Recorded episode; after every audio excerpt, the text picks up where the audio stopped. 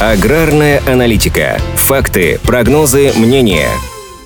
Финансирование мелиоративных мероприятий в этом году увеличат. На реализацию федеральной программы по эффективному вовлечению в оборот земель сельхозназначения и развитие мелиорации заложено 38,4 миллиарда рублей, на 13,2 миллиарда больше, чем в 2022. При этом непосредственно на мелиорацию сельхозпроизводителям выделит 6,6 миллиардов рублей, плюс 27% по сравнению с прошлым годом.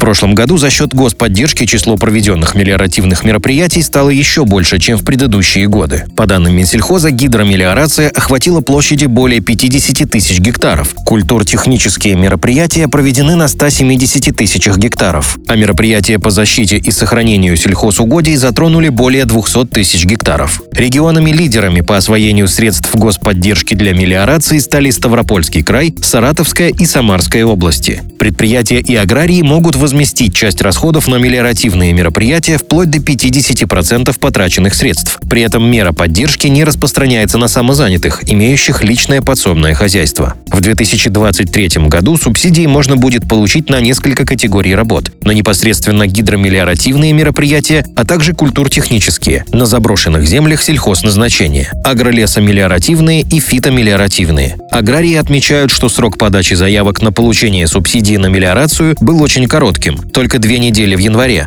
и не все потенциальные получатели субсидий смогли в него уложиться.